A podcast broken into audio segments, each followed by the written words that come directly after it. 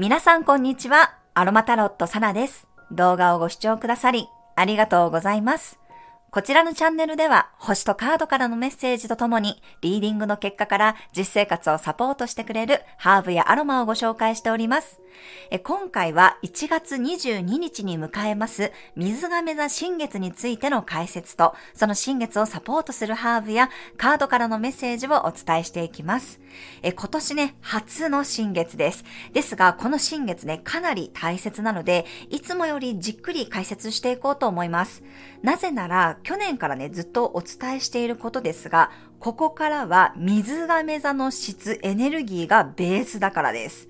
今年最初のね、満月の、蟹座の満月の時に解説したように、ここからは水亀座がベースであり、2023年っていうのは、蟹座の満月で始まり、蟹座の満月で終わる1年。なので、ここからね、約20年続く水亀座の質について、ちょっとね、私も頑張ってお伝えしていきたいと思います。この水亀座ってどんなエネルギーなのかを知っておくことが大切なんです。えむしろ、水亀座に天体を持っている人は、自分の中にね、この水亀座のエネルギーがあるので、あの、理解しやすいと思います。太陽星座が水亀座、月星座が水亀座とかね、まあ、金星、火星、水星に水亀座があれば、あの、水亀座ってこんな感じだよねっていうのが分かりやすいと思うんですが、水亀座に天体がない人はやっぱりね、ちょっと分かりにくいと思います。だからこそ自分で少し調べてみたり、こういう風に勉強してみたり、あとは水亀座の人をね、よく観察してみてください。近くに水亀座がいるよっていう人はその人を見るとね、よくわかると思います。はい。では早速本題に入っていきますが、1月22日の午前5時53分に水亀座の新月を迎えます。新月というのは太陽と月がこう重なる現象なんですよね。重なるタイミングです。そしてこの2日前、1月20日の夕方5時半に太陽が水亀座入りします。全体のムードや雰囲気がね、一気に水亀座に切り替わっていきます。そしてここからね、え今年の3月23日の水亀座冥王星時代へとこう着々とね進んでいく準備期間となっていきます。この水亀座の新月の日ね、なんと旧暦の元旦なんです。もうまさに水亀座で始まる一年。そしてこの流れを一気に加速化させるように、この水亀座新月の翌日朝ね、1月23日、天王星の逆行が終了いたします。天王星というのは、この水亀座の支配星なんです。2022年から逆行していた天王星が、このタイミングで巡行に戻り、10天体すべてが巡行に戻ります。2022年はとてもこう天体の逆行が多かったんですよね。だからこそエネルギーの流れがね、よりここからスムーズになる、そんな感覚があると思います。まあ、今年の前半というのはお羊座木星でもあるので、ここから一気に動いていけるでしょう。このね、10天体巡行期間というのは4月21日まで続きます。そして、お羊座木星は5月16日までです。5月17日に木星は大牛座へと移動していきます。だからね、なんかね、この2023年、まあ、1年が新しく切り替わったのに、なんか動けないなとかね、やる気出ないなとか、うまく進まないなって思っているとしたら、それは実は正解なんです。実は私もその感覚ね、とっても感じてました。まあもう、ヤギ座の推薦に私の場合はやられまくって、カニ座にね、天体を私の場合はいっぱい持ってるので、まあ、いろいろちょっとうまくいかないことが増えました。なので、もうこういう時はね、やっぱり抗わない。流れに身を任せて、ちょっとね、こう内側を整えたり、身の回りを整える時間として使っていました。だからこそ、このね、新年早々なんかなって思っていた方は、ここからようやく物事が動き出していきます。やる気も出てくるし、動けるようになっていきます。水亀座というのはすごく未来志向であり、そしてお羊座木星がそれを応援しますので、まあ、ここからね、やはり5月中旬まではガンガン動いていく、挑戦していくといいタイミングです。それでは水亀座の質についてちょっとお伝えしていきます。水亀座は風のエレメントであり不動級。支配星は先ほどもお伝えしたように天皇星です。キーワードは独立、改革、変化、個人、個性、自由、テクノロジー、未来やインターネット、そしてネットワークや友愛、仲間、趣味を司ります。子として独立した世界で横のつながりを大事にするんですよね。群れるというよりは我が道を行く星です。独立したもの同士でこうつながっていくという感じですね。もともとこの水亀座の支配性である天皇制が発見されたのはフランス革命や産業革命が起こっていた時代でした。つまりここからの風の時代、水亀座時代というのは以前あったようないろんな改革革命が起こってくると思います。2023年の3月24日に冥王星は水亀座に移動し、2043年3月9日まで約20年ほど続きます。天体はね、こう逆行しながら進むので、実は完全に冥王星が水亀座に移動するのは2024年の11月20日。ですが、今年の3月に1回ね、ヤギ座を出る、水亀座に入るっていうのは、やはり大きいエネルギーの切り替わりになっていきます。エネルギーっていうのは、パキッとね、その瞬間切り替わるのではなく、グラデーションのようになっていくので、まあ、徐々に徐々に切り替わっていくと思ってください。今お伝えした水亀座のキーワード、自分の子を尊重する時代、たとえみんなね、それぞれ見た目とか考え方や価値観が違っていたとしても、どこかで自分たちは繋がっている。横の手を取り合って、自分らしく生きていく、そんな時代へと突入していきます。え実は私もね、私の家族、妹が、もう水亀座にたっくさん天体を持ってるんです。で、やっぱり昔から少し独特でした。自分は他とは違うんだっていうことを、なんていうのかな、やっぱり打ち出してるというか、もうそれが見た目からも出てるし、考え方もそういうところがありました。で、私どちらかというと、アセンダントもカニ座であり、カニ座に天体いっぱい持っているので、やっぱり見た目がちょっとほんわかして見えるんですよね。丸っこいし、ほんわかしてるように見られるんですが、妹はどちらかというと、もう昔から髪の毛の色が合うたびに違う。もうピンクだったり、ブルーだったり、グリーンだったり、もういろんな色にコロコロ変わるし、アクセサリーとかファッションも、それ一体どこで売ってるの？っていうものを身につけてたりね。でも私は彼女の性格とか、彼女がどんな人間なのか知ってるのでね、い、いくら見た目がそういう、ちょっと一瞬奇抜だったとしても、本当はすごく優しくて繊細だっていうことを知ってたんですけどね。まあ、その彼女のことをあんまり知らない人はもしかしたら誤解するようなことがあったかもしれません。そういうふうに水亀座というのは誰に何と言われようとも自分を表現していくんです。そしてとてもね、仲間思いであり、決してこう群れる感じ、ベタベタする感じではありませんが、周りの人に対してこう偏見を持ったりね、えー、今のこの世の中の常識とか固定概念に支配されることはありません。結婚や恋愛の形も自由。親や周りからこうしなさいって言われても、いや、私はこうしますっていう、そこを主張していきます。なので、自分のね、持ってる天体の中に水亀座があるよという方は、少なからずこのエネルギーについて、なんとなくわかるなって思われる方がいらっしゃるんじゃないかなと思います。まあ今はね、そのいろんな髪型、いろんなね、カラー、いろんな働き方、いろんな夫婦関係があり、だいぶ多様性が認められる時代になってきました。まあですが、まあ今からね、10年前、20年前っていうのは、なかなか水亀座さんたちにとって、ちょっと生きづらかった、大変だったということもあるかもしれません。ですが、今からはこの水亀座のエネルギーがベースとなります。たとえ肌の色や目の色や髪の色が違っても、価値観が違っても、それぞれ個性を尊重しながら生きていく。義務教育を終わって大学に行って大きい会社に就職するのが当たり前な時代ではなくなっていきます。結婚も籍を入れるとか一緒に住むとか名字を揃えるそんな時代は終わっていくのかもしれません。フランス革命や産業革命が起こっていた時のように何かがガラッと変わっていく、それに柔軟に対応できるような人たちが、ここから風の時代を軽やかに生きていけるんじゃないかなと思います。え我が家もね、私がメインで働き、夫が、まあ、そのサポートや家事、育児をやってくれています。いわゆる今までの男性の働きと女性の働きが完全にチェンジしています。これを言うと、やはり驚かれますし、え、旦那さん何してるの？って言われることもありますが、でも、それは私たちが納得してやっている夫婦の形であり、私は楽しんで仕事をする、夫は楽しんで家事や育児、PTA に参加する、そんな新しい夫婦の価値観、家族の形っていうものが、これからどんどん生まれていくんじゃないかなと思います。周りに何と言われても自分たちがそれで幸せならいいんです。その自分の個性、自分の価値観を世の中に恐れずに表現していったり、打ち出していく、それがまあできるようなね、時代になっていくと思います。はい。ではちょっと前置きが長くなりましたが、ここからは水亀座新月についてチャートを見ながら解説していきます。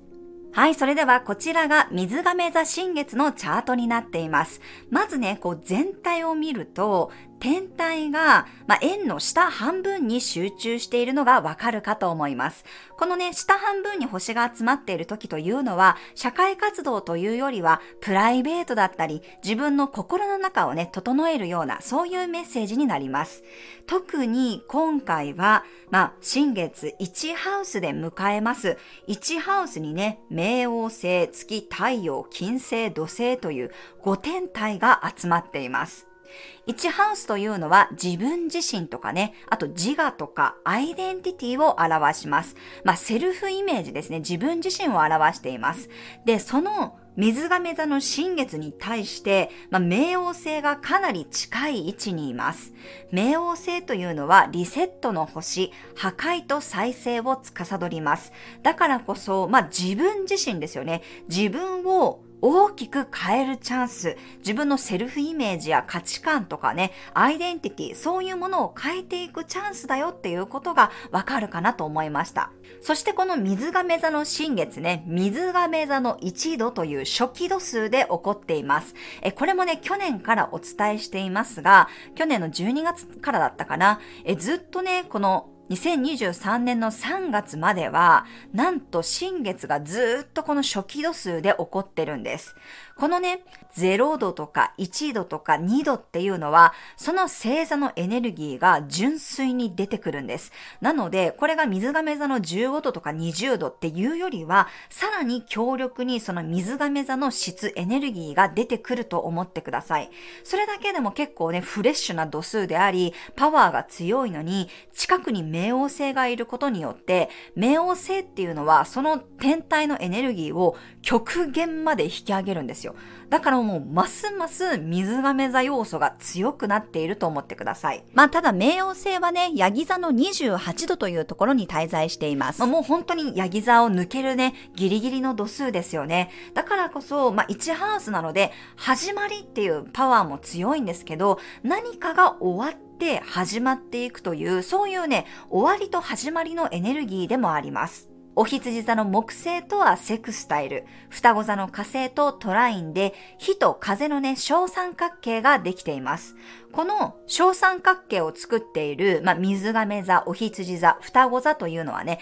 どれも男性性を表す積極的な星座です。攻めの姿勢なんですよね。だからこそ自分からやっぱりアグレッシブに動く、行動していくことがテーマ、メッセージになるかと思います。まあ、本当にこう、スタートを表しているという感じがしますし、えこの初期度数での新月3月まで続きますのでね、えこう、浄化、浄化、浄化を繰り返して、新しい時代の幕開けに向かってエネルギーが強まっていく感じがしますね。そして先ほどもお伝えしたように、水亀座は未来を表しますから、未来に向かって進んでいくんです。それをお羊座の木星が応援している雰囲気。一つの時代の切り替わりである水亀座冥王星時代に向かってね、ここからエネルギーがぐんぐんぐんぐん変わっていくと思ってください。冥王星は0か100のエネルギーなので、まあ、これがね、水亀座に来年の3月移動していくことで、水亀座の質がとことん引き出されると思います。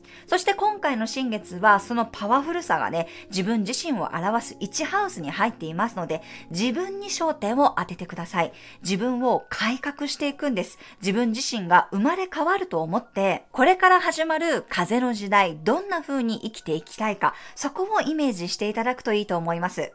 この水亀座の新月の翌日ね、えー、10天体巡行期間に入っていきますので、もうこっから一気に行くよ、始まるよ、スタートするよっていう感じがします。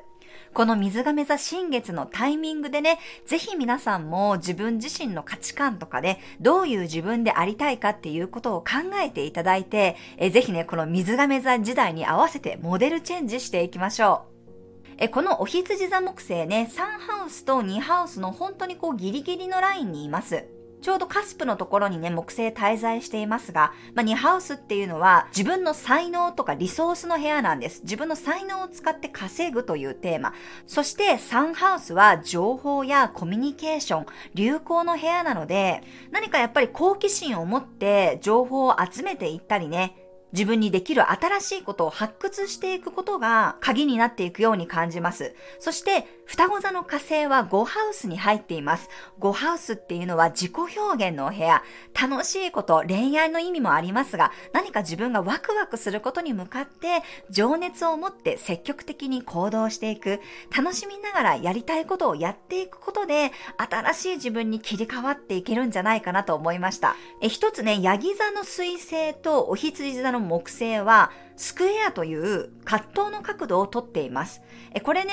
お羊座木星って私ずっともうここ最近言ってますが、やっぱりこの成功するかどうか考えて動くような星じゃないんですよ。とにかくやってみる。気になったらスタートするっていう星なんです。だけど、ヤギ座っていうのは、やっぱり成果主義だったり合理性を考えるので、ちょっとね、お羊座のその無鉄砲に出発する感じが あんまり好きじゃないかもしれません。だからそこでね、え、こんな風になんか好き勝手動いていいの？とか、それ本当に結果につながんの？とか、それ続くのちゃんとっていう風に思考がブロックをかけるというか、エゴを働かせるかもしれません。でもね、お羊座木星っていうのはそれでいいんです。続くかどうかとか、結果になるかどうかっていうのは後から判断すればいいです。とにかく好奇心や直感に従って動く。たとえヤギ座の彗星が、それ本当に合理的にやっていけるとか、お金になんのって言ってたとしても、思考がね、エゴがそういうこと言ってきたとしても、まずそれ置いといて挑戦してみてください。動いてみてください。結果になったり、お金になったり、形になっていくのは、木星が大牛座に入ってからです。お羊座木星期はそこは考えなくていいので、まずやってみてください。私もね、ここ最近のセッションでは、やはり自分の生き方、お仕事に関するご相談がとっても多いです。やはり現状にもやもやしているっていう方が多くて、本当に自分のやりたいことをやりたい。だけど世間的に考えたらどうなんだろうとか、ちょっと怖くて一歩踏み出せないという方が多いですが、でもね、自分の心の中では、本当は自分が何をやりたいか、どんな風に生きていきたいか分かってるんですよ。だからこそ今にね、もやもやしてたり、葛藤してたりするんです。ぜひそんな方はね、本当に今からの時代自分がやりたいこと、え、もう最初から無理だと決めつけずに、この水亀座の新月に合わせて、ぜひこうやりたいことを全部こうノートに書き出していただいてもいいんじゃないかなと思います。それが叶うかどうかとかは考えなくていいです。やりたいことをたくさん書いてみてください。そしたらね、あ、自分ってこんな風に思ってたんだとか、え、私って実はこんな生き方がしたかったんだ。そんなことに気づくかもしれません。その気づきがきっかけでね、もしかしたら人生が動いていくかもしれません。私はいつもお伝えしてますが、え意図するということがとても大切なんです。これ皆さんも経験あると思うんですよ。え自分がね、あ、この、このブランドの新しいカバン欲しいなとかね、例えば、あ、この車の車種欲しいなとか思った時に、やたら街でそのバッグを持っている人とか、その車を乗っている人が目につくようになりませんか？それって自分の中でやっぱりアンテナがちゃんとこう立ってるんですよ。自分が意図したこと、意識したこと、アンテナを立てたことっていうのは、無意識に私たちはその情報を見つけ出そうとします。だから意図することで、たとえ自分には無理だよとか叶わないよって思ってたとしても、あ、いつかこんな風になっていきたいな、いつかこうしていきたいな、いつかこうしていこう、そんな風に意図さえ設定しておけば、自然とそれに関する情報が入ってきたり、同じような目的や夢を持った人とのご縁が広がっていったりします。不思議なことに自分の潜在意識がちゃんとね、探り出すんですよ。だからこそ、まずは、どんな自分になりたいか、どう生きていきたいか、そこをね、改めて考えつつ、自分のセルフイメージをここから変えていく、そんな意識を持ってみてください。そして、新月満月のエネルギーってね、だいたいまあ2週間ぐらい続くっていう風に言われてますが、まず私はこの2週間で、その自分自身とね、向き合う自分の個性、自分のアイデンティティ、そういうものとね、向き合っていただくといいと思うんですが、えでもね、人ってそんなにこうすぐに変えようと思って変えられるわけではありません。やっぱり多少ね、ある程度の時間はかかります。でもね、焦らなくて大丈夫です。なぜなら今年は8月2日に水水亀座の満月を迎えます。まあ、なので、この水亀座新月に自分が立てた目標、こんな自分になりたい、こんな自分になっていこうって思ったことを約半年かけて、この8月2日頃を目安にね、徐々に徐々にこう自分自身を変えていくような本来の自分、ありのままの自分、理想の自分になっていけるように、ゆっくりね、工夫していただけるといいのかなと思います。急ぐ必要はありませんので、今年前半のテーマとして自分のイメージを自分でブランディングしていく、そんなことにね、挑戦してみてください。またこの水亀座新月についてのサビアンメッセージは公式 LINE でお伝えしていこうと思います。興味のある方はぜひお友達になってください。はい、それではちょっと長くなりましたが、えー、このね、水亀座の新月をサポートするハーブをご紹介していきます。水亀座の支配性というのは先ほどもお伝えしたように天皇星なんですが、まあ、天皇星が見つかる前はね、実は土星が支配性でした。で、実はその天皇星に対応したハーブって一般人がね、扱えるものではないんですよね。なので、この副支配性である土星の対応ハーブをご紹介していきます。そして今回はこの水亀座新月、まあ、火と風のエネルギーで小三角形もできていますので、そこに合わせてチョイスさせていただきました。はい、まず一つは、水亀座さんのね、太陽ハーブであるグレープフルーツの香りです。はい、とっても爽やかなグレープフルーツの香り。まあ、柑橘系全般の香りってね、やっぱりこう緊張感とか不安感を落ち着かせて、一歩前に出ることを応援してくれます。心に余裕をもたらすね、清涼感のある香りですね。こう自由で、そして独立した心を育てていく。自分の中にあるこだわりとか、こう束縛感を解放してくれる香りなので、周りの人のこう自由も認めながらね、受け入れられるようになる、そんなこう水亀座のエネルギーっていうのを、このグレープフルーツの香りがサポートしてくれます。まあ、あとこのグレープフルーツの香りっていうのは、体の中のね、余分な水分の排泄を助けてくれるので、まあ、むくみ対策にもいいですね。気の巡りをスムーズにしてくれる香りです。そしてもう一つは、まあ、お馴染みになりつつあるユーカリの香り。はい。とってもこれも爽やかな香りで、呼吸を深くするという働きがあります。はい。これ土星の太陽ハーブですね。呼吸を深くすることによって自分自身のこう視野を広げてくれます。体だけではなく精神的なこう息苦しさをね、取り除いてくれる香り。頭をスッキリさせて、あの物事をね、楽に考えられるようにサポートしてくれます。まあ、意識にこう広がりを持たせる。自分だけのこだわった世界観ではなく、もっともっとこう広い視野で物事が見れるようにしてくれるね、そんなハーブになっています。呼吸器系にもとってもいいね、このユーカリの香り。私、花粉症の時期は大体このユーカリとかペパーミントの香りをね、よく嗅いでいます。鼻詰まりで苦しい時、ぜひこのユーカリの香りね、試してみてください。そしてもう一つ、今回はね、その火と風のエネルギーということで、まあ、ちょっとこう、行動力をさらに促してくれるね、オレンジの香りを選んでみました。はい。まあ自分自身の部屋、1ハウスにたくさん天体も集まっていましたから、まあこの自分っていうところに集中するっていう意味で、オレンジの香りもいいと思います。はい。これもね、えー、柑橘系なのでやっぱり不安を和らげるっていう働きもありますし、自分の個性をね、打ち出すことを許可してくれる。こう、うつうつとした気持ちに対してね、生きる意欲とか活力を与えてくれるような、そんな香りになっています。自分の中にあるその五感とかね、そういう感覚的なものを回復させてくれて、自分がこう生きてるんだっていう感覚を読み覚ましてくれるような、そんな香りです。またこのオレンジの香りっていうのは、ストレスによるその胃腸のトラブルをね、緩和させるような働きも期待できます。子供のような無邪気さだったり明るさを応援してくれるそんなオレンジの香りです。ハーブティーであればね、まあ、ちょっとこういうオレンジ系、グレープフルーツ系のフルーツフレーバーの香りのね、ハーブティーを取り入れていただいたり、あとは杉菜ですね。ホーステールと呼ばれるハーブティーっていうのも、この土星の太陽ハーブなので飲んでいただくといいと思います。あの、つくしの後に伸びてくる茎の部分が杉菜ですね。まあ、よくこう雑草扱いされるんですが、体の健康を維持するのに欠かせないミネラルが入ってます。あと、カリウムもね、豊富に入っています。カリウムはあの利尿作用とかがありますので、むくみの改善とかね、高血圧の改善に役立ちますから、まあ、そういうホーステール、杉菜のハーブティーやお茶も飲んでいただいたり、フルーツフレーバー、オレンジとかのね、フルーツフレーバーのハーブティーもおすすめです。えー、ぜひそういうお茶をね、飲みながら、ゆっくり自分が持って生まれてきた個性について考えていただくといいと思います。はい。では最後になりましたが、カードからのメッセージをお伝えしていこうと思います。はい。では今から選択肢のカードを3枚お出ししていきます。まず A さん。はい。A さんはこちらのカード。そして B さん。うん。落ちてきた。ちょっと落ちすぎなので戻します。そして B さん。はい、B さんこちらにします。では C さん。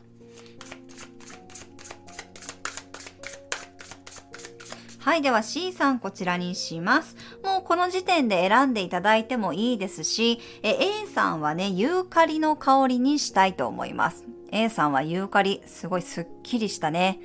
呼吸を楽にしてくれる香りです。そして B さん。B さんはグレープフルーツの香り。ね、こう自由や個性を尊重する香りです。爽やかな香り。B さんはグレープフルーツ。そして C さんは、まあ、自分のね、太陽を照らす明るく、気持ちを明るくしてくれるオレンジの香りになります。はい、今、ああ、この匂い嗅ぎたいなとか、この匂いイメージできるなって思うものを、えー、選んでいただいてもいいですし、カードで選んでいただいても大丈夫です。1枚に絞れないという方は、複数選んでいただいて、今のご自分にピンときたメッセージだけをね、パッチワークのように組み合わせてお聞き取りください。はい。では早速、まずは A のユーカリを選んでくださった方のリーディングから始めていきます。はい、それでは、まず A のユーカリを選んでくださった方のリーディングを始めていきます。よろしくお願いいたします。では、最初のね、カードが何だったのか見ていきましょう。せーの、よいしょ。お、すごい。Ten of Emotions のカード、カップの10のカードですね。へー、すごい。なんか、エネルギーが一つにまとまってるっていう感じもしますね。うーん、カップの、まあ、10のカードって本当にこう、安心できるとか、安全とか、自分らしくいれる環境や場所、人たちっていうことを伝えてますね。それがちょっとヒントかな。もう少しカードを出しながらね、見ていきたいと思います。はい。A さんの場合、なんか安心感とか自分らしさが結構キーワードっていう感じがしますけどね。もう少しカード出してみます。はい。あ、 Ace of Spells のカードいいですね。ドラゴンがワンドに火をつけてます。ワンドのエースのカードなので、まあ、全ての物事の始まりを表しているカードですね。そして、なんかでも、一つにこう集中してるっていう感じがしますね。あ、すごい。スロートチャクラのカード。なんかマークがすごい似てません ?10 of Emotions のカードと。喉のチャクラのカードですね。私は話す。まあ、このドラゴンちゃんも口から火を吐いてますよね。何か伝えることがあるのかな？はい。あ、すごい。ハイプレイステス、同じ際のカード、ダイヤルからですね。うん、やっぱりなんか一つに込めるとか、一つに集中するっていうメッセージがちょっと感じられますね。エネルギーをそこに集中させるっていう感じがします。まあこのハイプレイステス、女司祭のカードこそね、まさにその感覚を使うというカードなんですよ。自分のその五感とか第六感とか、まあそういう感覚的なものを使って、その世間がどうのこうのではなく、あなたがやっぱり何をしたいのとか、あなたはどうしたいの、その感覚で選び取ってっていうことを伝えてるカードなんですよね。うん、なんかそこに全て答えがあるよっていうことを伝えてるのと、まあ、10 of Emotions っていうのももう飾らないんですよね。本当に安心して、ありのままの自分を打ち出していくっていうことを伝えてるし、なんかその本来の自分っていうもの、今までその教育とか、のそれこそ、えー、子供時代からずっと何か言われてきたことだったりね、自分で今まで生きていく中で何かこう作られてきたあなたじゃなくって、本当のあなたをもっと見せなさいとか、それを表現しなさいとか、なんか私はこういうことがしたいとか、私はこんな人間ですとか、私はこういう人ですっていうことをもっと周りに伝えましょうとか、アピールしましょうとか、打ち出していきましょうっていうことをすごく伝えているかなと思いました。一番大事なこととか、自分にとって大切なこととか、思いとか意志ですよね。そういうものをはっきり伝えていきましょうっていうことを言ってますね。うん。で、それは、たとえ周りの人にね、理解してもらえなかったり、周りの一般的な価値観と違ったとしても、あなたが本心でそれをやりたいとか、こういう風にしていきたいって思うんだったら、その感覚を信じてっていうことを伝えてますね。で、それをすることによって、まさにこれ今ワンドの8が出てきましたけど、物事が急速に動いていくよっていうことを伝えてます。いきなりなんかその表現する自分の思いを伝えることによって、なんか今まではどこかで例えば諦めてたりね、まあそんなこと言ったってねって思ってたかもしれないけど、それを自分の中からやっぱり出すっていうことで、物事が一気に動いていくよっていうことを伝えてますね。うん。もうこの火柱が立ってるね、ワンドが、あの勢いよく飛んでますので、そんな感覚がすごくありますね。なんかもしかしたら A さんは割となんかもう自分のこう方向性とかやりたいこととかが固まってるのかなっていう感じがちょっとするんですよね。このね、 Ten of Emotions のカードも、なんかこの点々点々ってなってるのが、こう一つに全部こうまとまってるんですよね。うん、なんか集中してるっていう感じがするので、で、この、ね、 Ace of Spells のカードもドラゴンがここにめがけて火を吹いてるから、なんかそのこと、あなたが本当に本質的にやりたいって思ってることとか、これで行こうって思ってることに対してエネルギーを注ぎましょうとか、なんかそれを私はやっていきますって宣言するとかね。何かそこに集中していくことっていうのが大事で、それは、たとえ本当にね、周りになんやかんや言われたとしても、あなたがどうしたいのかが大事なんだ。あなたの感覚を信じなさいっていうことを言ってますね。で、それをすることによって、物事がすごくこう動いてくる感覚が、はい、あります。うん。急展開のカードが出てますからね。そしてこれ豊作のカードがね、出てきました。いいですね。なんかでもこれも、豊作だけど、なんかやっぱり流れてくっていう感じします。うん、動きが出てくる、流れてくる。うん、虹色のオーラいいですね。豊かさ。まあそれが物質的な豊かさっていう感じもするんですけど、どちらかというとなんかエネルギーの豊かさっていう感じがするんですよね。本当にこう流れ出すっていうことを伝えてるので、あとはちょっと決意するだけなんじゃないかなって思いました。うん。さっきもお伝えしたようにね、なんかこう自分でやっぱり意図するとか設定するとか、なんかこれでやっていこうって思うことが大事なんですよ。それを自分の中でしっかり決めることによってアンテナが立つんです。だからよく私が言うのが、カーナビのね、目的地設定をちゃんとしましょうって言うんですよ。で、そうすることで、たとえあなたがちょっと他の道に逸れたとしても、ちゃんと軌道修正が入るんです。あなたこっちだよっていう風に、何かね、道しるべが目の前にやってくるんですよ。で、もし、その自分の本来進むべき道にちゃんと進んでないと、それこそ土星だったり冥王星っていうのが軌道修正をかけてくるんですよね。だからやっぱり自分の方向性、道っていうのを決めて覚悟しちゃえば、あんまりこう阻まれるっていうよりはもうトントン拍子に物事を進んでいくよっていうことを伝えてるので、なんかこう隠さずにね、逆にむしろもう発表しちゃうぐらいの感覚で出していった方が私はいいんじゃないかなとちょっと感じました。しかもすごいフェアリーハネムーンのカードが出てますよ。かわいい。祝福されてる。ねえ、なんかこれもちゃんとやっぱり道が通じてる。ね、ここにちゃんと道ができてますよね。なんかちゃんとね、そのルートが用意されてるとか、祝福されるっていう感じで、これ何のなんかね、ブロックとか障害もないっていう感じがするんですよね。うん。なんかこうガイドしてくれる人がいたりとか、それこそその自分がやりたいなって思ってる方向性の中で、なんかこう導き手みたいな人が現れるっていう方もいるんじゃないかなと思いました。あなたがこういうことやっていきたいなって思って、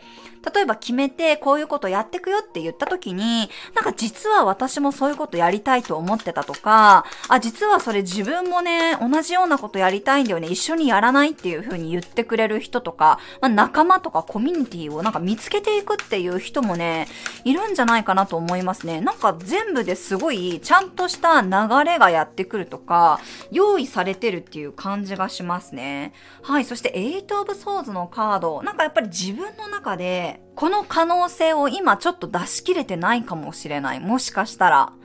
うーん。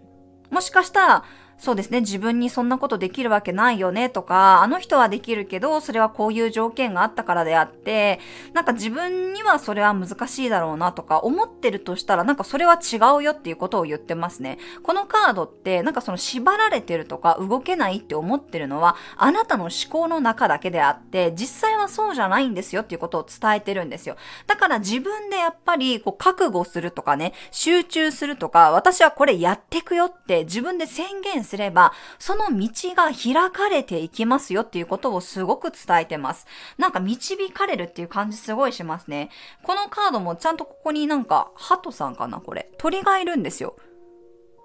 うん、なんか先導してくれてるっていう感じがする、すごく。こっちに行けばいいよって道を教えてくれてたり、ね、これもちゃんとガイドしてくれる人がいたり、一緒に手を繋いでくれる人がいて、みんなからこう祝福されてその道に進んでいくっていう感じがするので、なんか意外にその自分の中でできないとか無理だろうって思ってるかもしれないけど、それは違うよっていうことを言ってると思いました。はい。まあこれ私もね、そうだったんですけど、やっぱり特にね、女性はね、このチャンネル見てくださってる方ってほとんどやっぱり女性が多いので、まあ私の例えでお伝えさせていただくと、私ももう生涯現役を目標にね、ずっとお仕事をやってきたんですよ。でも現実的にやっぱり、ちょっとこのパートナーの仕事の関係で海外に行ってしまったり、まあ、自分が出産したり育児をやったりっていう風にね、していく中で、なんかね、どっかで自分の中でやっぱり諦めそうになってた部分があったんです。ああ、もう二度とあんな風に仕事ができることはないだろうとか、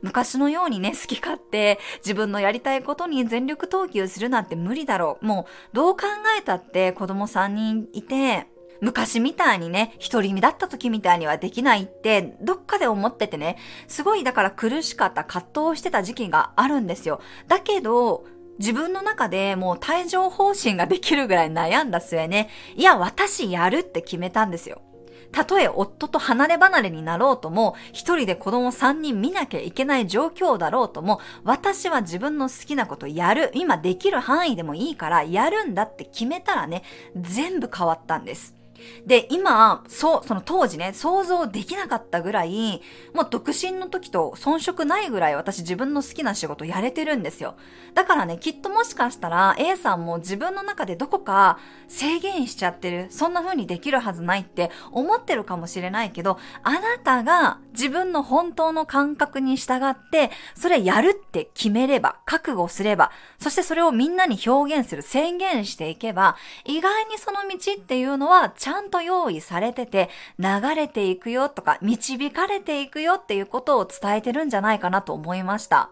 だから今もね、私のセッションに来てくださる方で、同じよう、過去のね、私と同じような思いの方たくさんいらっしゃるんですよ。でも私は言います。絶対できますよって。だって私ができたんだもん。私も当時はね、こう、インスタグラムとかでね、他のお友達が輝いてね、一生懸命働いてる姿で成功してる姿を見て、ああ、自分には縁のない世界だなって、自分はこんな風にできないんだろうなって、本当になんかモヤモヤしたね、えー、気持ちをすごく抱えてました。でも自分でやるって決めたら全部変わったんです。だから設定してください。私はこう生きる。私はこうなるって設定すれば、その流れがやってくるよ。必ず導かれるよっていうことが出てます。ますので、えー、ぜひね、A さんはこのユーカリの香り炊いていただいて、ユーカリね、先ほどもお伝えしたように、この狭くなった視野を広げてくれるんです。世界観を広げてくれる。だから今までね、自分の中のその狭めてしまった可能性っていうのを一旦リセットして世界を広げてくれますので、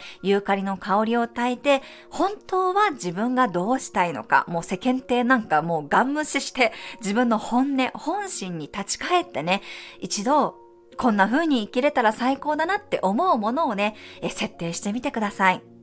冒頭でもお伝えしたようにね、ここから始まる水亀座自体、今までの固定概念とかルールなんて関係なくなります。あなたがやろうと決めればね、その流れがやってくるっていうことが出てますので、えぜひね、こういうハーブやアロマも活用しながら、ちょっとこの水亀座の新月、自分の方向性について考えていただくといいんじゃないかなと思いました。はい、以上が A さんへのメッセージとなります。最後までご視聴くださり、ありがとうございました。はい、それでは続きまして B のグレープフルーツの香りを選んでくださった方のリーディングを始めていきます。よろしくお願いいたします。では、最初のね、カードがまず何だったのかを見ていきましょう。せーの、よいしょ。お、Two of Voice のカードが出てきました。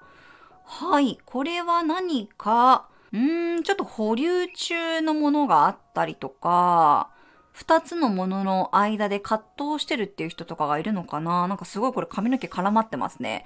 なんかこう、こんがらがってて動けないみたいな人もいるのかな？ちょっとね。うーん。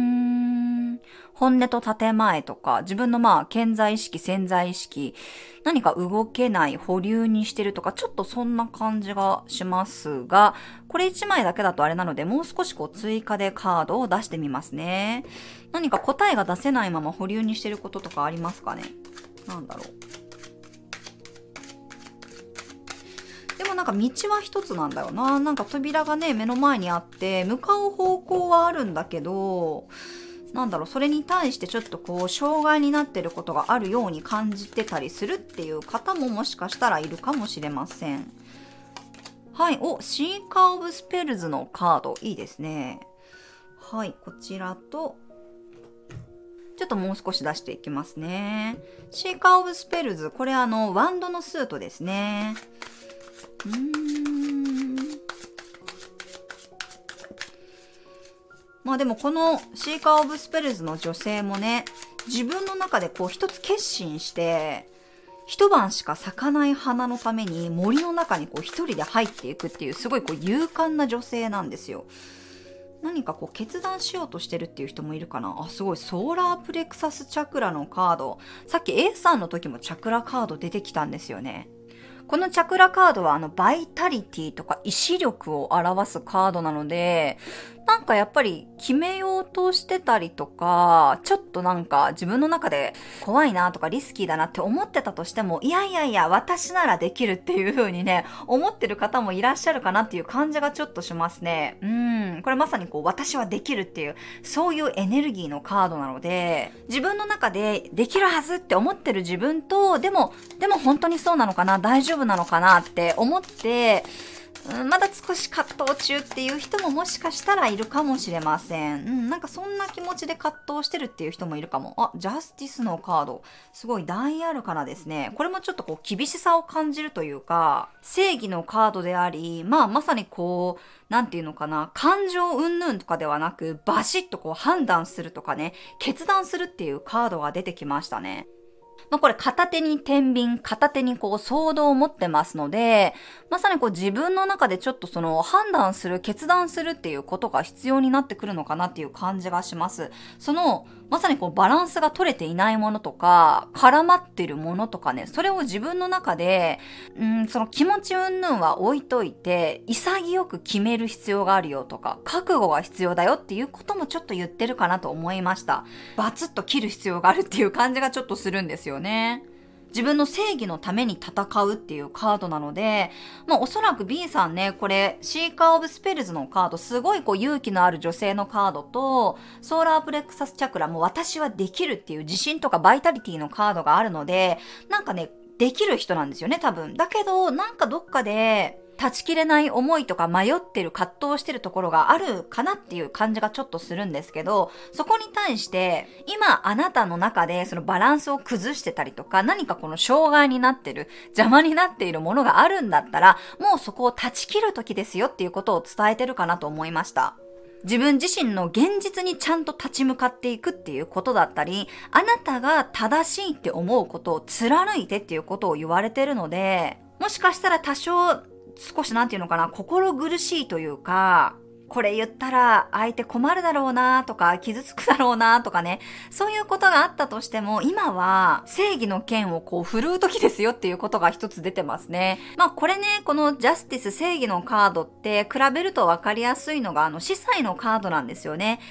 例えばね、こう、盗みを働いてしまった。でも、司祭のカードっていうのはね、こう盗みを働くのは悪いことだけど、それがもしお腹を空かせている子供のために仕方なくやったんですっていう風に言うと、あ、そうだったんだね。それじゃあちょっと仕方なかったかもねっていう風にこう慈悲を与えてくれる人なんですよ。でも、このジャスティスのカードって、まあ裁判を表すカードなんですけど、まあズバッともうダメなものはダメだよねって切るっていうそういうカードなので、なんかやっぱり、ああ、私が今ここで辞めたら会社の迷惑にななるよねとか、こんなこと言ったらわがままって思われるかなとか、こんな風に自分勝手な行動に出たら嫌われるかなとか、そんなことを考えてないで、自分の未来のために今行動に移しなさいっていうことを伝えてるんですよね。ちょっとなんか厳しく感じるかもしれないんですけど、一応そういうことを伝えているカードです。あとはまあ、これだんだんね、あなたの有利な状況になっていくよとか、自分がきちんとやったことに対しては、まあ、それなりの成果、結果がちゃんと返ってきますよっていうことを伝えてるので、あなたがきちんとその自分の意思を表明する、まあ、出るところに出るというか、やることをやればね、そのように現状っていうのは変化していきますよっていうことを伝えてると思います。このシンカーオブスペルズのカードなんてまさにね、この、まあ、普通だったら踏み入れないこの森の中に一人入っていたわけですよ。この夜の、夜にね。でも彼女はその森の危険とかリスクっていうより、この一晩しか咲かない花を見れない方が自分にとっては機械損失になると思って挑戦したんですよね。だからこそ、なんかその、現状どうのこうのではなく、あなたがやっぱりそれを貫きたい、私はできるって思ってるんだったら、それを貫きましょうとか、そのチャンスを掴んでねっていうことをちょっとね、言ってるかなと思いました。うん、割とこの自分の中できちんとジャッジする、決めるとか覚悟することがね、必要になってくるかなと思います。なんかこんなこと言うとあれなんですけど、やっぱりね、万人に好かれようとか、いい顔をしようと思っても、それってやっぱり本人がね、ただただこう苦しくなるだけだと思うんですよね。なんかたまにそういうふうにすごく周りの方にあの気を使われる方もいらっしゃるんですけど、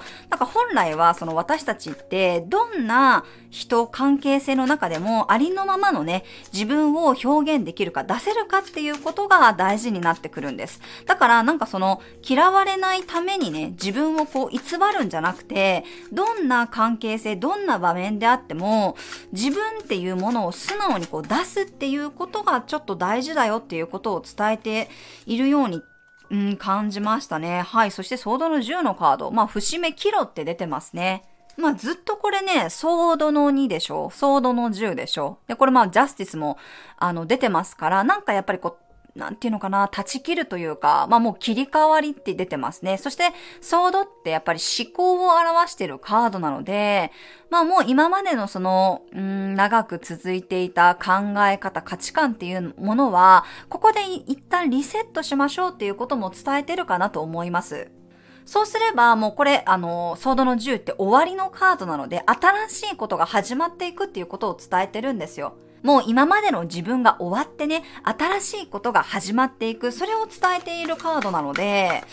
うーん、なんかその変わる時だよっていうことを言ってるかなと思いました。うん。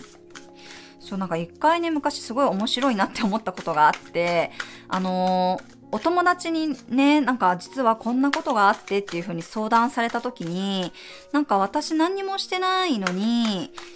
なんかこう、悪いことしたかなとか、相手の態度を見てね、嫌われたのかなっていう風に、その子がすごい心配してたんですよね。で、なんかそんな風になんか思うことないって聞かれたんですよ。で、私は その時に、まあ私の性格がちょっとあれっていうのもあるかもしれないんですけど、いや私はそもそもこう万人に好かれると思ってないからあんまり気にしないって言ったんですよね。そしたらそのお友達が、あ、そっかって、私、自分のこといい人だと思ってたって その友達が言ったんですよ。自分のこといい人だと思ってたから、なんかその嫌われるはずないとか、なんでそんな態度取られるんだろうって思ってたって言われて、もう二人ですごい大笑いしたんですよね。私はなんか自分がそんなにできた人間じゃないと思ってるし、あの、嫌いっていう人もいれば好きって言ってくれる人もいて、それはいろんな人がいるだろうから、まあ万人に好かれるわけないってもともと思ってるタイプなので、だからこそ、まあそういう人もいるよねぐらいの感覚でまあ発言したことだったんですけど、まあ彼女は私いい人だと思ってた自分のことっていう風に言ってて、まあちょっと二人でね、笑ってしまったんですけど、まあいいと思うんですよ。本当にその子はいい子だし、優しいんですよね。でもどんなにいい人、優しい人だったとしても、なんかやっぱり100%みんなから好かれるって私無理だと思うんですよね。だからこそ、なんか、その、周りの人がね、みんなあなたのこと好きって言ってるのに、そのたった一人のこととか、たったその数人のもうこれからはあんまり関係を持たないような人たちにね、正直言ってどう思われようとも、私はあなたの道を貫いた方がいいんじゃないかなっていうことをね、ちょっと感じました。まあそうは言ってもね、なかなかね、こうお世話になった会社だからそういうこと言えないとかね、まあ人に対してあんまりはっきり言えないっていう方も多いかもしれませんが、ちょっとなんかそういう感じがするんですよね。しっかりその自分の未来を決断するために多少厳しいことでもね、決める必要があるよっていうことを今回は言っているように感じます。そして、醤油はサポートのカードとファイヤードラゴンのカードが出てます。へえ、なんかこのお花を妖精が摘み取って手渡してますね。かわいい。絵がすごい細かい、これ。素敵ですよね。うーん。まあなんかその、ここにもね、お花が出てますよね。これ一晩しかね、咲かないお花なんですけど、なんかやっぱりそれを手にしてねっていうことを伝えてるような感じもするんですよね。あなたが本当に求めているそれを、うん、手にしましょうっていうことを伝えてると思うのと、あとこれね、なんかね、あなたがその自分のやりたいこととか、本当に求めているものに対して集中することによってね、あの、周りの人、周りの人に、まあ、関わらずっていう感じもしますけど、たくさんの人を助けることができますよっていうことを伝えてます。うん、なんか、うん、たくさんのつながりができていくとか、まあ、支え合い生きていくっていうカードなので、あなたが今からやろうとしていることとかね、やっていきたいことっていうのは、すごくこういろんな方をこう支えてあげたりね、助けてあげることにつながっていくんじゃないかなっていう感じがちょっとします。だからこそその、あなたがね、その森の中に入っていけば、見たかったお花に出会えますよとか、むしろその花っていうのは差し出されますよっていう感じがするので、うん、なんかそれをやっぱり掴んでほしいとか挑戦してほしいっていうことを伝えてるような感じもしますね。ただそのためには、うん、現状何か、えー、葛藤していることだったりね、一歩踏み出せないものがあったとしても、自分の中で判断する、決断する、自分のこれから生きていきたい方向性のために、たとえ厳しかったとしてもね、ゆったりや、あの、やっていく必要があるよっていうことを伝えてます。で、これ、ファイヤードラゴンのカードが出ていて、あなたの心の中にもね、そのドラゴンは存在してますよっていうことを伝えてるんですよ。なんかすごいこれもやっぱりパワフルさを感じるというか、まあ、ソーラープレクサスチャクラのカード出てますからね、なんかやっぱり内に秘めてるものがすごいなっていう感じがします、B さん。自分のその情熱的な部分とか、なんか爆発的なエネルギー、まあもしくは感情なのかもしれないけど、そういうものをなんかやっぱりどんどん表現する、出していってっていうことを伝えてるので、これから自分が打ち込んでいきたいとかやっていきたいことに対して、熱を入れていきましょう。あなたの中にあるその竜、ドラゴンの部分をもっともっとこう使いこなせるようにしましょうっていうことを伝えてるかなと思いました。うん、だからこそもしかしたらね、なんかこの他の人にはあんまり熱い人って思われないのかな？わかんないんですけど、ちょっと一見クールでドライに見えるとか、まあ私みたいにほんわかしてるっていう風に見られたりとかね。でも内側にはなんかね、すごい熱いものを持ってるっていう感じがすごくするんですよ、今回。ファイアドラゴンですからね。で、これもワンドのスートだし、ね、自信とかバイタリティのカードも出てるので、あなたの中にある本来のエネルギーっていうものをなんかもっと爆発させる、表現させる、そしてその今自分がやりたいと思ってることに、その熱を注いでくださいっていうことを伝えてるので、その障害になっていることに関してはやっぱり厳しかったとしても、終わらせていくとか手放していくとか、本当に自分が求める未来のためにやるべきことはやっていきましょうっていうことを伝えてるかなと思いました。うん。まあ、もう節目のカードが出てるので、あとはなんかもう覚悟するだけ、心機一転、やってみるだけっていう感じがちょっとしますね。でも決してそのあなたが、え今からやろうとしてることっていうのは、決してこう、独りよがりなものではなくね、必ず周りの人とか関わった人たちを幸せにしていったり、あの、助けていくものだよっていうことを伝えてるので、なんかぜひやっていただいた方がやっぱりね、あの、周りのためにもなっていくんじゃないかなと思います。もちろんね、自分のためにもなると思うんですけどね。あ、すごいいいですね。 Seven of Wands のカードと、ソードの7のカードが出てます。え、すごい。7のカードが2枚も出てる。まあやっぱり変化っていう感じがしますね。7のカードがね、2枚出てます。ワンドとソードで。うーん。まあ、自分のやっぱり意思をちゃんと表明しましょうっていうことを伝えてますよね。うん。で、自分が割と優位に物事を進めていけるように、あの、ちょっと内々に進めていこうっていうことも言ってるかもしれません。うん。なんかもう周りから固めていくじゃないですけどね。ちょっとやっぱり知恵が必要な感じもするのかなと思いました。ずっとソードのカードも出てたりね、ジャスティスのカードも出てて、割とその理性とか知性のカードが出てるので、うちはすごいなんかこう熱を感じるんですけど、頭が切れる方なのかもしれないですね。うん。でも自分がその思い通りに、えー、なんていうのかな、物事を進めていけるようにね、水面下でちゃんと準備していきましょうとか、周りを固めていきましょうとか、ちょっとそんな感じのことも言ってますね。はい。で、7のカードって、7の数字ってそもそもやっぱり変化を表してるカードなので、まあ自分自身をよく内観しつつね、気持ちの中でやっぱりどんどんこう進みたい方向性っていうものが見えてくるんじゃないかなっていう感じがします。うん。なんかもしかしたらまだちょっとこう隠れてるものがあるのかな？ね。なんか見えてないものがここから出てくるとか、顔を出すっていう感じもするので、これからどんどんどんどんそのあなたの持っているもの、あなたのエネルギーっていうのが表に出てくるのかもしれません。だからこそ、やっぱりもうその準備、自分のあの思う世界に進めるように着々とちょっとこう準備していきましょうっていうことを伝えてるかなと思いました。はい。まあ、そもそもこの2023年っていうのは数比で見ても7の年なんですよね。うん、だからこそちょっとなんかやっぱりこう分、7ってね、分析するっていうメッセージもあったり、まあ、内省っていうメッセージもあったりするので、自分の中でやっぱり一旦、本当のこう方向性をきちんと見てね、それに対して理論的に、そして分析しながら自分の思うように動けるようにね、コントロールしていくというか、そっちに目標を定める必要があるんじゃないかなと思いました。結構いろんなエネルギーがまあ混在してる2023年なんですよね。先生術で見ても、はっきりとこういう年になりますよっていうよりは、やっぱり前半後半でね、雰囲気も変わってきますので、だからこそこういろんなもののね、本質を探っていくっていうこともね、すごく大事になっていくと思います。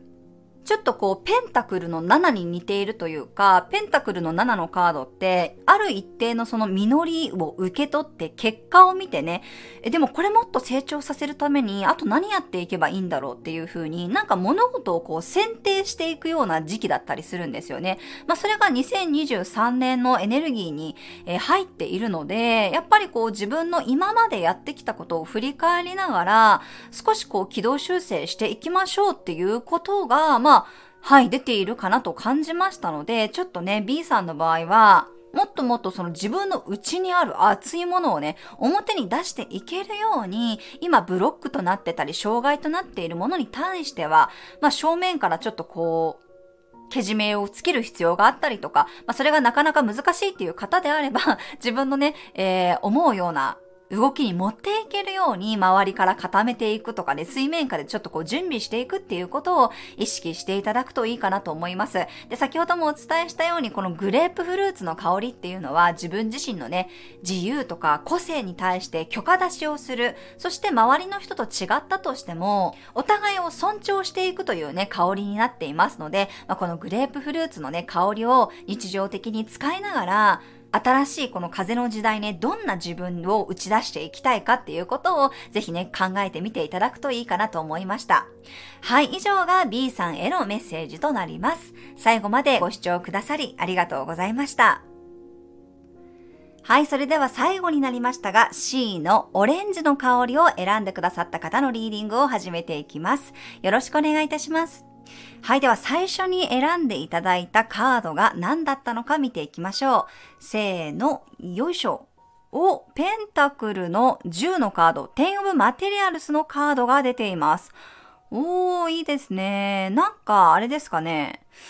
もう着手していることがあるのかななんかもしくは今からあなたがやろうとしていることとか、うん、今後のその展望みたいなものは長く続いていくとか受け継がれていくっていう感じがしますね。もうすでに何かこう始めていることがあってそれがきちんと実っていくよっていうこともねちょっと伝えているように感じます。はい、もう少しちょっとカード出していきましょう。まあでもペンタクルの10のカードってまさにね、こう継承されていくとか、受け継がれていくとか、未来につながるっていうカードなので、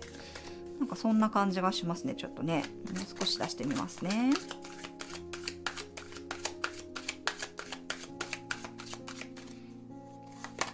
はい。お、すごい。ザ・フォージのカード。大アルカナです。錬金術のカード。異なるものを混ぜ合わせていくというカード。はい。ちょっともうちょっと出していきますね。まあ、このね、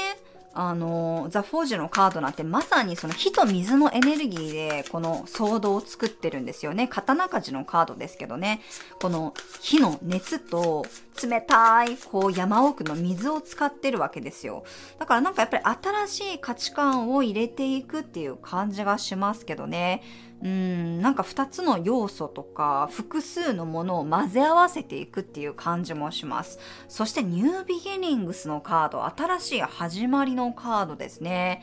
これ愚者フールのカードです。なんかまだ見ぬ可能性っていう感じがしますね、ちょっと。うん。まだ気づいてない。もしかしたら、なんかそんな感じもするなもしかしたら。今まで割と、あのー、なんていうのかな。別にその珍しい仕事じゃないっていうか、ありふれたことだったりするんだけど、その中になんかあなたのオリジナリティがなんか加わっていくとか、新しいものをまた作り出していくっていう感じがします。はい。そしてソードの5のカード。なんかこっそり抜け出してますね、この男性。うーん。ちょっともう少し出しますが。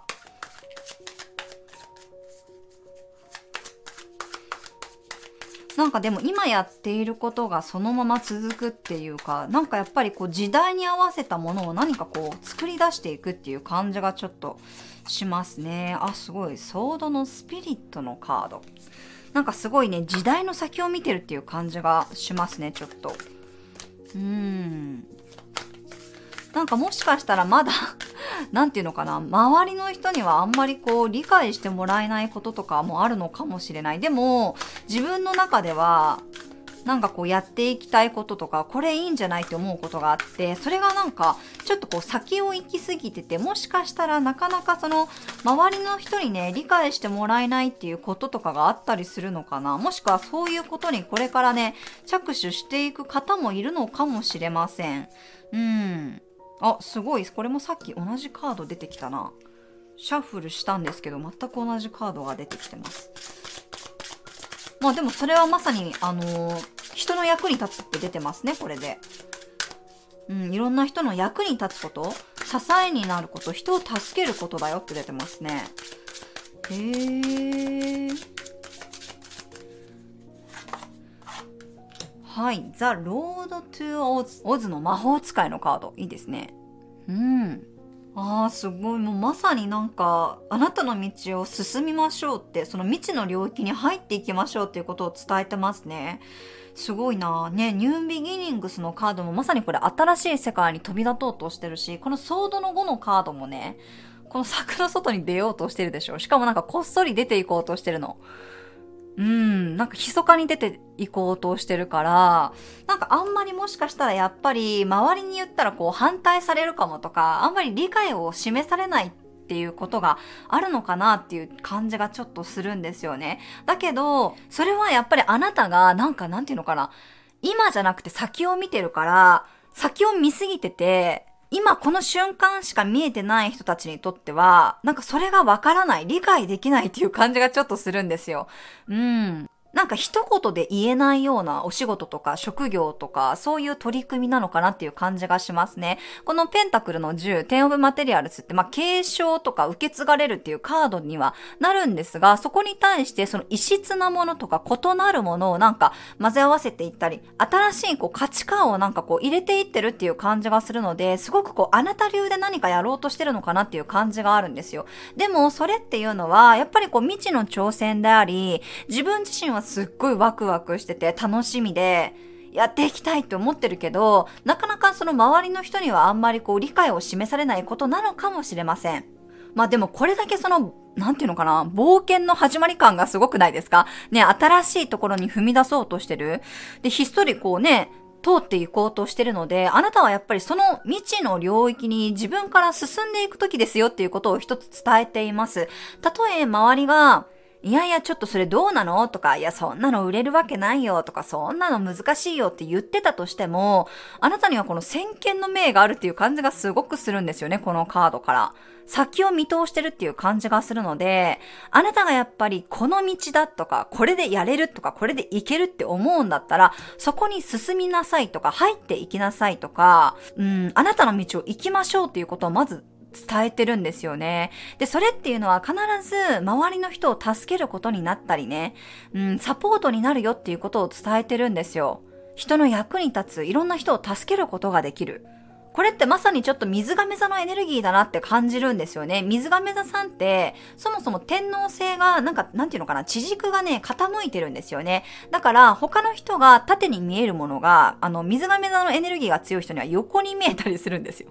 だからなんか、他の人、他の人にはね、たとえ理解されなくても、水亀座さんっていうのが、水亀座さんっていうか、水亀座のエネルギーを持ってる人は、ちゃんと、なんていうのかな、ある程度の先が見えていて、こうすればいいだろうっていうことが分かってるんですけど、それがなかなかね、やっぱりね、あの、理解してもらいにくいんですよね。わからないんです、他の人には。でも決してね、本人は間違ってることは言ってないの。なんかそんな感じが ちょっとします。だからもしね、今お伝えしたようになかなか周りの人には受け入れてもらえないとか、認めてもらえなかったとしても、自分のね、世界に踏み出そうとしてる、これからやっていきたいことに対して忠実に動こうとしてるんだったら、それっていうのは、まあ、ペンタクルの10も出てるので、豊かさや実りにつながっていくし、たくさんの人を助け、支えるようなね、ものにつながっていく。自分のその道を信じてくださいっていうことを伝えてます。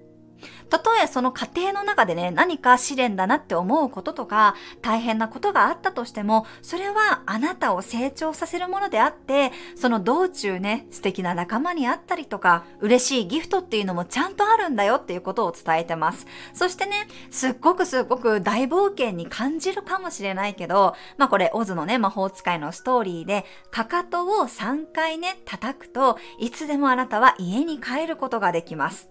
だから安心してねっていうことを伝えてるんじゃないかなと思いました。大丈夫だよ、冒険しに行っていいよって。そしてあなたのこれからやることっていうのは、なんかこう、素晴らしいこう発展とか豊かさをもたらすものなんだよっていうこともね、同時に伝えていると思います。なんかあれですよね、その有名な科学者の人とかもそうですけど、なんかあまりにも最先端すぎると、ちょっとこう叩かれたりするじゃないですか。でも時代がね、流れていくと、あの時言ってたことって正しかったんだっていうことを知りますよね。なんか昔ね、あの、社会の先生だったかな？社会の先生が、その地球温暖化の話をしてるときにね、自分が子供だった時は、この地球温暖化の話って、その宇宙人とかの本とかにね、載ってた話だったって言ってたんですよ。だからそれぐらい、オカルトとか、まあ、スピリチュアルみたいな、そういう話だったのに、何かこういうふうに現実的な問題になっていったっていうふうに言ってたんですよね。なんかそれがすごい自分の中で印象に残ってて、だから当時はわからなかったけど、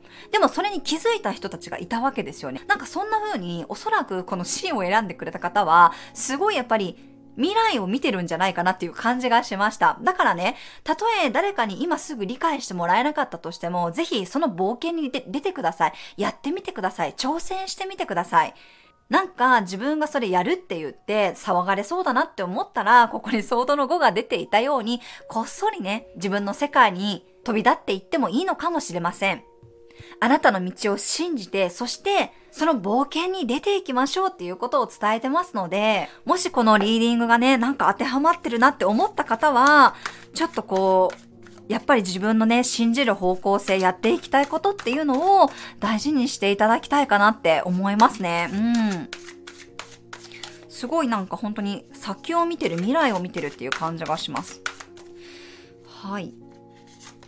あ、ムーンチャイルドいいですね。すっごいこう、スピリチュアリティ要素の強いカードが出てきました。このムーンチャイルドのカードは、ザ・ムーンチャイルドタロットにね、存在する特別なカードになるんですけど、まあ、月の子供っていうカードではあるんですが、まあ、スターシードとかを表してるカードなんですよね。要するにその、宇宙の真理を探求していくとか、なんかその古代の神秘と繋がっているというか、哲学を体験するように、この三次元の世界で求められてるよって、旅をしてくださいっていうことを伝えてるカードなので、なんかやっぱりちょっとそういう他の人にはなかなか理解されにくいような感覚を持ってたりとか、ね、ずっと言ってますけど、こう、先見の明があるっていう感じがするので、もともとそういうことをやっぱりやるために、そういう感覚を持って生まれてきたっていう方もね、いらっしゃるんじゃないかなと思います。うん。今あなたがいる世界とは別の世界に出て行ってくださいっていうことを伝えてますね。旅をしましょうって。まあ自分の今感じているもの、直感的に分かっているもの、それを使って、